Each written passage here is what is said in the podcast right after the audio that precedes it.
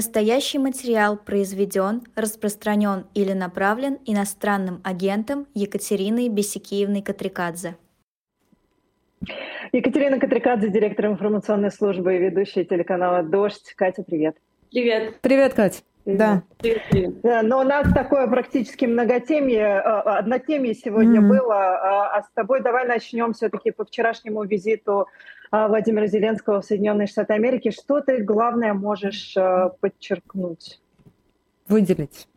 Да, ну, смотрите, э, выступал Зеленский мощно. Я много смотрела, например, CNN и другие западные телеканалы, читала реакции. И вот э, то, то, как комментируют сейчас выступление Владимира Зеленского, это э, в основном позитив, это в основном поддержка э, и восхищение, даже я бы сказала, не побоюсь этого слова.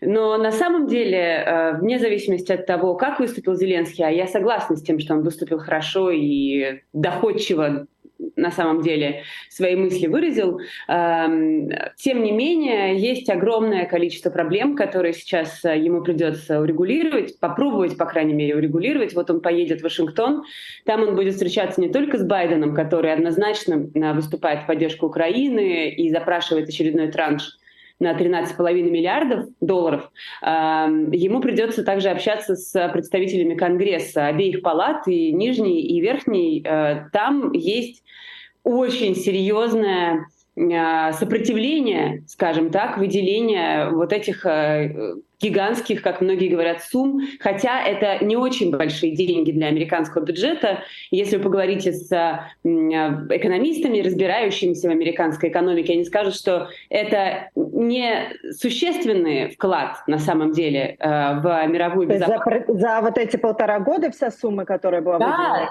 Да, да, да. То есть там э, десятки миллиардов долларов, э, плюс вот этот запрошенный Байденом э, транш в 13,5, э, это никак не влияет особенно на положение дел в Соединенных Штатах Америки. Но поскольку там грядут выборы, то, естественно, республиканцы, особенно, так э, скажем, трампистски настроенные республиканцы, пытаются на этой истории играть и говорить, Америка прежде всего, давайте деньги будем тратить только на нужды Соединенных Штатов Америки, давайте не будем давайте э, средства какой-то Украине, которая черт знает где находится, за океаном, мы вообще не имеем к ней никакого отношения, а Путин пусть делает, что хочет у себя в сфере интересов. И вот это ждет Зеленского, а, его ждут разговоры с этими людьми, он будет выступать перед ними, попробует их переубедить. Ну, посмотрим. А, мне, мне кажется, тут еще очень важно, что Зеленский наткнулся на прямой конфликт с Польшей, и сейчас, mm-hmm. как раз во время Генеральной Ассамблеи а, ООН конфликт разбивается, и то, как выступал президент Польши Дуда, а, это фантастический наезд, прошу, прошу прощения за а это. А ты можешь поподробнее про это рассказать? Потому что началось все из-за зерна, видимо, да, их конфликт? Да, ну, а, если коротко, то проблема заключается в том, что а, зерновая сделка не продлена, как мы все знаем, да, естественно, из-за позиции России, потому что Россия хочет снятия санкций и поставок собственных сельхозпродуктов. Так вот, зерновая сделка не работает, есть путь через э, материковую Европу, э, в частности, через Польшу, Венгрию, Словакию. Э, эти три страны заблокировали провоз украинского зерна, заявив, что для них это большая проблема, там протестуют их местные фермеры, устраивают там, забастовки и так далее, и так далее. Этим политикам в Восточной Европе надо переизбираться. И, с одной стороны, они очень поддерживают Украину, и, с одной стороны, они вводят жесткие санкции против рандомных граждан России, рядовых, например, разворачивая их автомобили. Тут я имею в виду Польшу. Но когда дело касается их личных карьер, то они начинают хамить ну, как бы прямым образом а, в адрес а, президента Зеленского, Украины. А, и Дуда сегодня сказал, ну, накануне, э, довольно ужасные вещи, я даже могу это процитировать. Он сказал, Значит, э, он сравнил Украину с утопающим, который цепляется за все подряд и способен утащить на дно вместе с собой. Это на фоне полутора лет, э, больше полутора лет войны, убийства гражданского населения и санкционной политики, и всего того, что было сделано и сказано, выглядит, ну, совсем некрасиво, скажем так. И вот этим... А он это заявил где? Он, ну, то есть он выступал и э, это он, же, он должен был встретиться с Зеленским, но встречи не произошло. А он отменил встречу, и он сказал эти слова э, на Генеральной Ассамблее ООН в Нью-Йорке. Да. А, у меня вопрос. Я просто пытаюсь понять его логику. Значит, соответственно, если, как ты говоришь, какие-то там фермеры, да, ну, очевидно, что эти фермеры – это какое-то ограниченное количество людей. Если представить себе, что это заявление рассчитанное на широкую электоральную поддержку, то тогда вопрос, как изменилось польское общественное мнение по отношению к украинцам. Да, есть проблема с зерном, потому что действительно цены обрушиваются. Очевидно, что оно дешевле значительно, я думаю, что в разы, чем эм, польская сельхозпродукция. Ну, соответственно, наверное, можно было бы там каким-то образом его там не, не выпускать на рынок, а там перепродавать. Это я понять не имею, как эта логистика устроена. Там все равно не получается у них. Не э, получается, да. Но при этом что делать с а, общественным мнением? Каково оно? Ну, общественное мнение поддерживает своих фермеров. Понимаешь, Маша? То есть все, уже не Украина. Uh, нет, они uh, как бы, понимаешь, глобально, конечно, поддерживают Украину. Uh-huh. Но потому, что хочется. Прежде, потому что глобально они выступают против России, и это понятно. То есть uh, тут же вопрос в истории, вопрос в порабощении, вопрос к отношении, в отношении к империи, к России, да, и к агрессивному имперскому поведению России. Поэтому Общественное мнение в Польше, несомненно, поддерживает Украину как жертву в этой войне. Тут нет никаких сомнений, повторюсь. Но одновременно с этим, когда очень большая часть населения, это не какая-то ограниченная группа, очень большая часть населения страдает э, из-за вот этих э, проблем с сельхозпродукцией, то политики выбирают ну, свою политическую карьеру. Они не пытаются разговаривать, объяснять, не пытаются какие-то принимать меры, э, возможно, промежуточные, которые могли бы помочь этой ситуации, нет, но, но не идти таким радикальным путем, э, потому что это, э, это мешает, мешает политическим планам и карьерному росту, если можно так выразиться. Э, местных политиков. В общем, это э, такой выбор, который Польша сделала, э, и однозначно его теперь оформила, и однозначно оформила его в словах и даже оскорблениях в адрес Украины. Но мне кажется, что это оскорбительно, да, когда э, Украину сравнивают с утопающим, э, цепляющимся за там, всех остальных. Это не, это не то, что должно исходить от демократического государства во время, э, во время, во время этой гнусной, позорной, чудовищной войны. А, а ну, какая реакция была на это высказывание? Была ли какая-то реакция? Ну, пока мы не видим, а, там на Генассамблее ООН очень много выступлений. Я бы не сказала, что есть какие-то э, острые э, публичные комментарии со стороны э, мировых лидеров. По крайней мере, я их, я их еще не читала, э, но это то, что, я уверена, будет активно комментироваться со стороны Украины, э, пока просто у них э, много других дел. А ты сказала в самом начале э, выступления, ты сказала, что Зеленского там встречают ну, понятно, что его встречают как героя, да, это ви- э, видно там по аплодисментам, по тому, как с ним вообще разговаривают, но это только, ну, то есть это только моральная поддержка получается? Нет, Или какие-то я... обещания уже вот такие четкие, даже не обещания, ну, обещания понятно, но какие-то четкие там а, разговоры о помощи идут? Эм, конечно, помощь оказывается, и она постоянно обсуждается, и ее становится больше. Тут нет никаких сомнений. И есть э, военная поддержка со стороны э, например, Западной Европы, вообще со стороны Европы и, конечно же, со стороны Соединенных Штатов Америки. Как раз Ллойд Остин выступал, министр обороны Соединенных Штатов, который сказал, что Украине срочно необходимы средства ПВО. Об этом идет речь, это будет делаться. А, и вновь звучат заявления Э, относительно того, что э, for as long as it takes, они так формулируют, э, уже набившая оскомину фраза, что мы будем поддерживать Украину столько, сколько потребуется. Одновременно с этим, конечно, все больше сомнений зреют, скажем так, но а, эти сомнения зреют скорее на полях, а, насколько я могу судить а, по текстам в американской прессе, не только в американской, а, в кулуарах звучит вот это предложение, но оно не настойчиво звучит, но оно звучит, что, а может быть, пора уже, вот прошло полтора года, и как-то ничего не сдвинулось с мертвой точки, пора уже сесть за стол переговоров, пора уже каким-то образом э, добиться, по крайней мере, перемирия. Э, это тема, она возникла не сейчас, а некоторое время назад, и ровно на вот эти предложения во время своего выступления ответил Зеленский вполне прямо. А, он сказал, э, вот эти вот э, подковерные рассуждения на тему заключения перемирия или там уступок со стороны Украины, потому что ведь Украине предлагают уступать и уступить свои земли, уступить свои территории, да, вот эти все разговоры, они делают только хуже вам самим. А, и он очень прямо обратился к тем сомневающимся членам а, Организации Объединенных Наций, которые считают, что вот ну, любой ценой давайте прекратим. Потому что завтра, сказал он, это превратится в Третью мировую. И завтра это коснется вас. Поэтому... Не Украина... понимают или не хотят понимать, Кать? А, не хотят, конечно. Ну, то есть...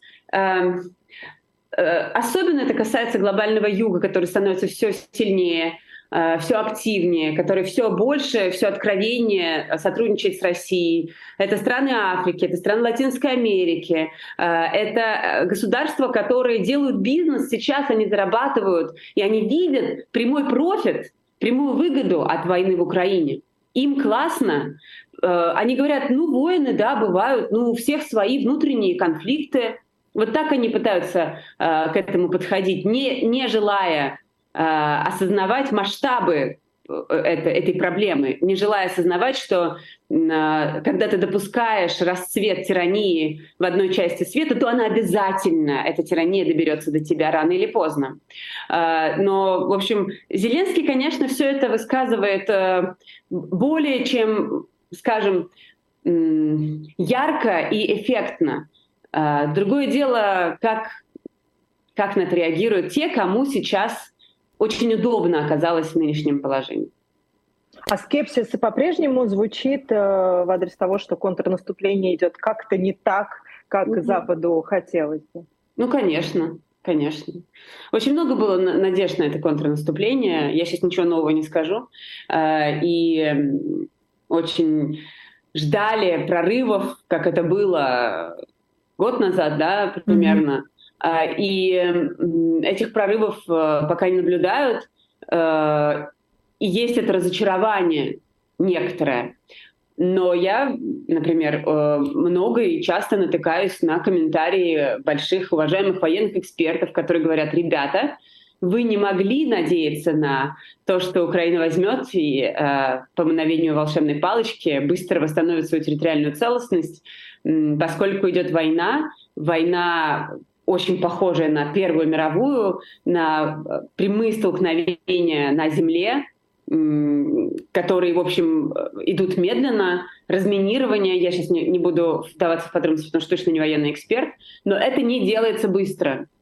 Uh, одновременно с этим все кивают, uh, качают значит, головой и говорят, ну подождите, там же сейчас начнется э, сезон э, дождей, э, украинские войска не смогут продвигаться, все опять э, заморозится или э, вновь превратится в какое-то, значит, полу, полугорячее состояние, и как-то надо договариваться. И поэтому вот эта дискуссия, она ведется, она есть, она есть в прессе, она есть в куларах, э, и Украину это э, ужасно, ужасно расстраивает.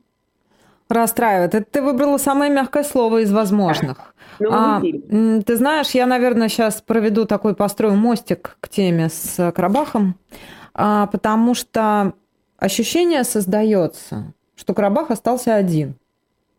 Не знаю, насколько оно оправданное. А, понимаешь, да. потому что вроде как бы да, но по факту причем я сейчас ни, ни в коем случае не занимаю позицию ни одной из сторон. Вот. Я просто вот говорю о том, что Украина вот здесь, ну, эмоционально, по факту это совершенно, я никак не могу сравнивать эти истории, там это, и не хочу, чтобы мы на это тратили деньги. Ой, деньги, господи, время. Да, все, извините, заговариваюсь к концу третьего часа. А, и тем не менее, вот это одиночество, вот это одиночество на фоне того, что происходит, на фоне агрессии, которая тебя обструж... Э, на тебя обрушивается со всех сторон, и, в общем, твои партнеры от тебя отворачиваются. Одним далеко, другим не до этого, у третьих фермеры с зерном, у четвертых еще что-нибудь. Вот если можно ли здесь какие-то провести параллели, как ты думаешь, и подходящее ли это слово? Говорить о международном таком вот одиночестве. Одного, а, одного это... маленького, одной маленькой страны или одного маленького народа за свою безопасность, за свои права, за свои земли? Я бы не стала проводить параллели с Украиной, а, потому что Украина все-таки не одна. А, и как раз тут, мне кажется, Украина и жители Карабаха в абсолютно разном положении. Соглашусь. Да, потому что, потому что, что бы кто ни говорил про это единство, беспрецедентное, как его называют, вокруг Украины, оно действительно беспрецедентное.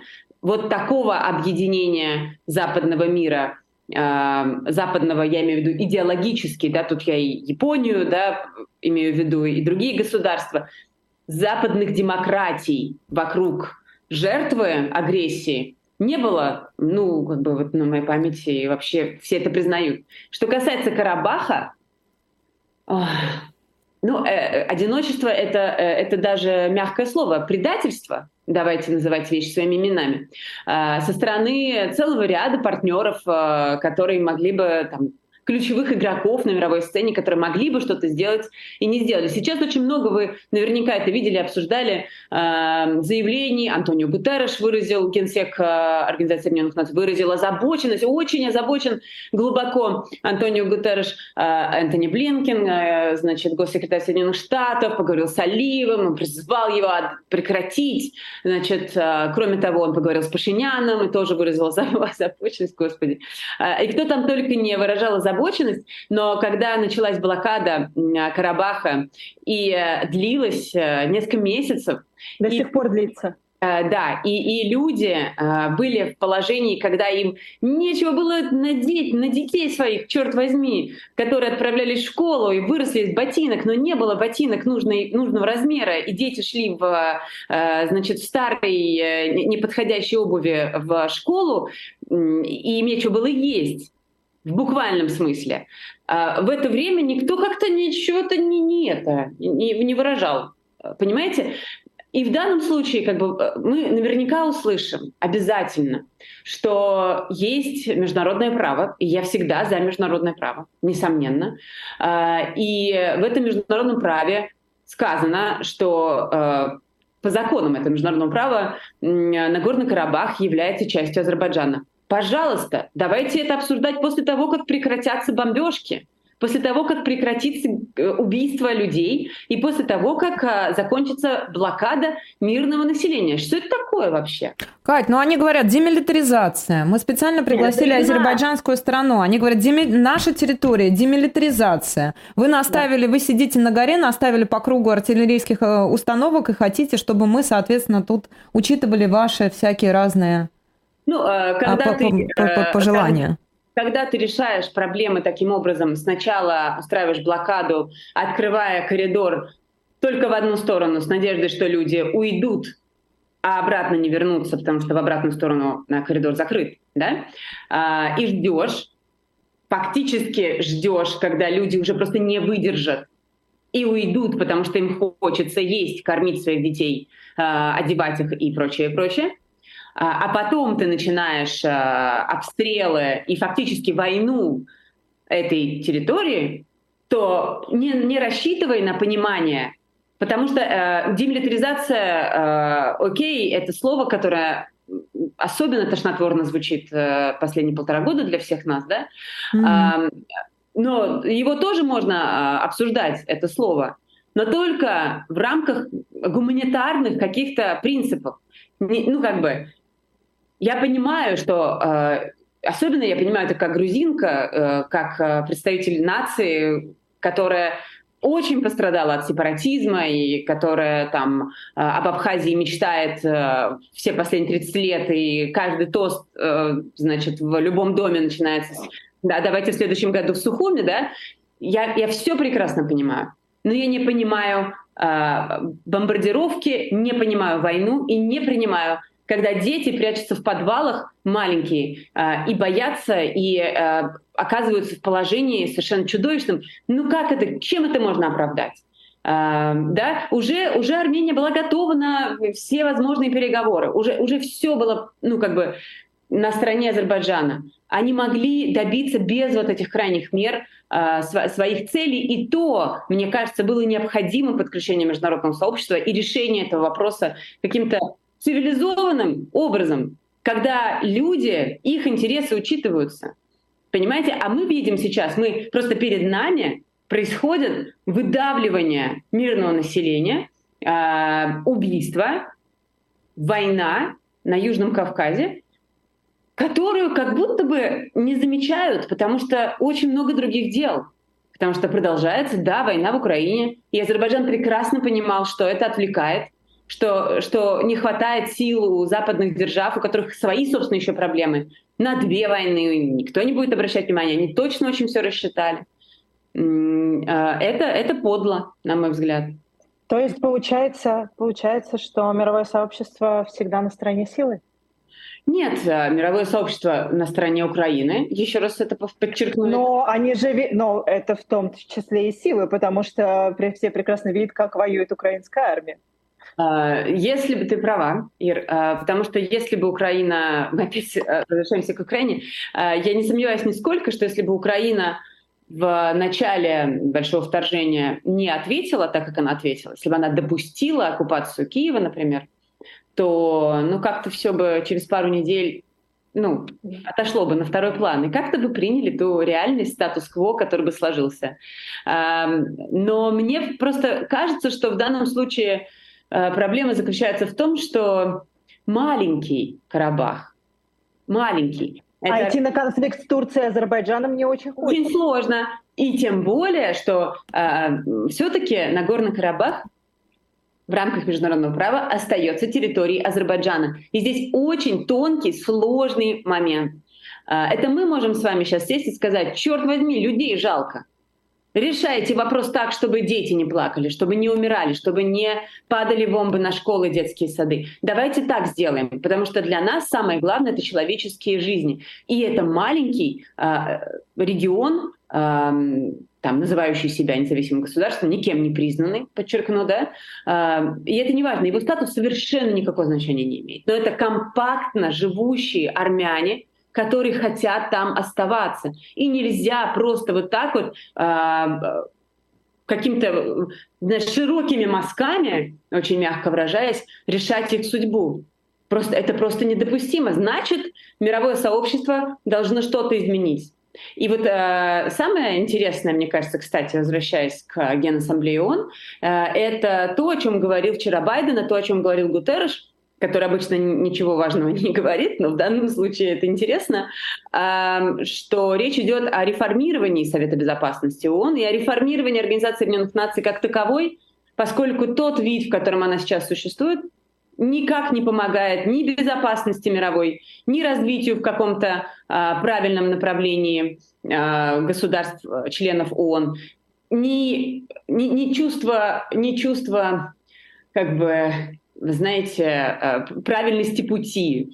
Э, наоборот, мы все катимся в какой-то mm-hmm как это сказать? В общем, а, пропасть, пропасть, да? А, и, и как будто бы зло э, торжествует. Мне это очень не нравится. Я знаю, что вам тоже. Надо что-то радикально менять системно на вот этом самом уровне, на, на уровне Генассамблеи, на уровне Совета Безопасности, на уровне лидеров мировых, которые обязаны принимать меры, но пока они очень заняты. Сегодня будут обсуждать, э, как ты думаешь? В Америке? Нет, ну, конечно. Обсуждать. Конечно. Будут. Обсуждать, Обсуждать будут. будут. Обсуждать будут, да. И, вы, и высказывать озабоченность. Наверняка. Да, выражать. Бывший госминистр Нагорного Карабаха Рубен Варданян. Армения, Россия и Азербайджан должны провести экстренную встречу. Если 120 тысяч жителей Нагорного Карабаха покинут его, то в Армении может возникнуть серьезный кризис с беженцами. Это вот я читаю. Да. Телеграм-канал «Республика Арцах». В результате обстрелов на данный момент 32, 32 погибших, более 200 раненых. В том числе среди мирного населения 7 погибших, из них двое детей, 35 раненых, из них 13 детей. Вот, собственно, такие новости к этому часу. Да, ну вчера у нас э, в эфире был э, Рубен Варданян по телефону. И это было, конечно, довольно ужасно, потому что ты, ты разговариваешь с человеком, и у него разрывы э, на фоне звучат. и ты это слышишь, и, э, и даже, даже при условии, что он не смог а, выйти в эфир по видеосвязи, ты слышишь вот эти чудовищные звуки, и это э, впечатляет, мягко выражаясь. А, и, и он, конечно, был настолько эмоционален. Э, я помню, когда он только переехал в Карабах, и мы делали с ним интервью. Он был очень аккуратным, а, очень дипломатичным, как-то он высказывался мягко, прежде всего в отношении России. Ну, потому что мы понимаем, да, ситуацию без России, а, как там казалось всем, ничего невозможно, Россия единственная защита и прочее, прочее. Сейчас он, конечно, он, конечно, не подбирает слова, ну, послушайте, э, это же удивительная история, когда э, есть э, миротворцы. Война-то была в 2020 году, да, по итогам 2020 года войны. Э, там распортированы российские миротворцы. И что? Российские миротворцы обладают мандатом на действие только если им, миротворцам, что-то угрожает. Да. Парадоксальная ситуация. То есть они должны творить мир, если следовать расшифровке, собственно, этого термина. А, но по большому счету они там находятся для того, чтобы ждать, что на них нападут, а если на них самих нападут, тогда они будут отвечать. А, вот. Ты знаешь, неподтвержденная информация, прости, что перебиваю, неподтвержденная, поэтому не буду целиком тут рассказывать, но, но... тут уже появляются всякие разные сообщения по поводу того, что и миротворцы уже тоже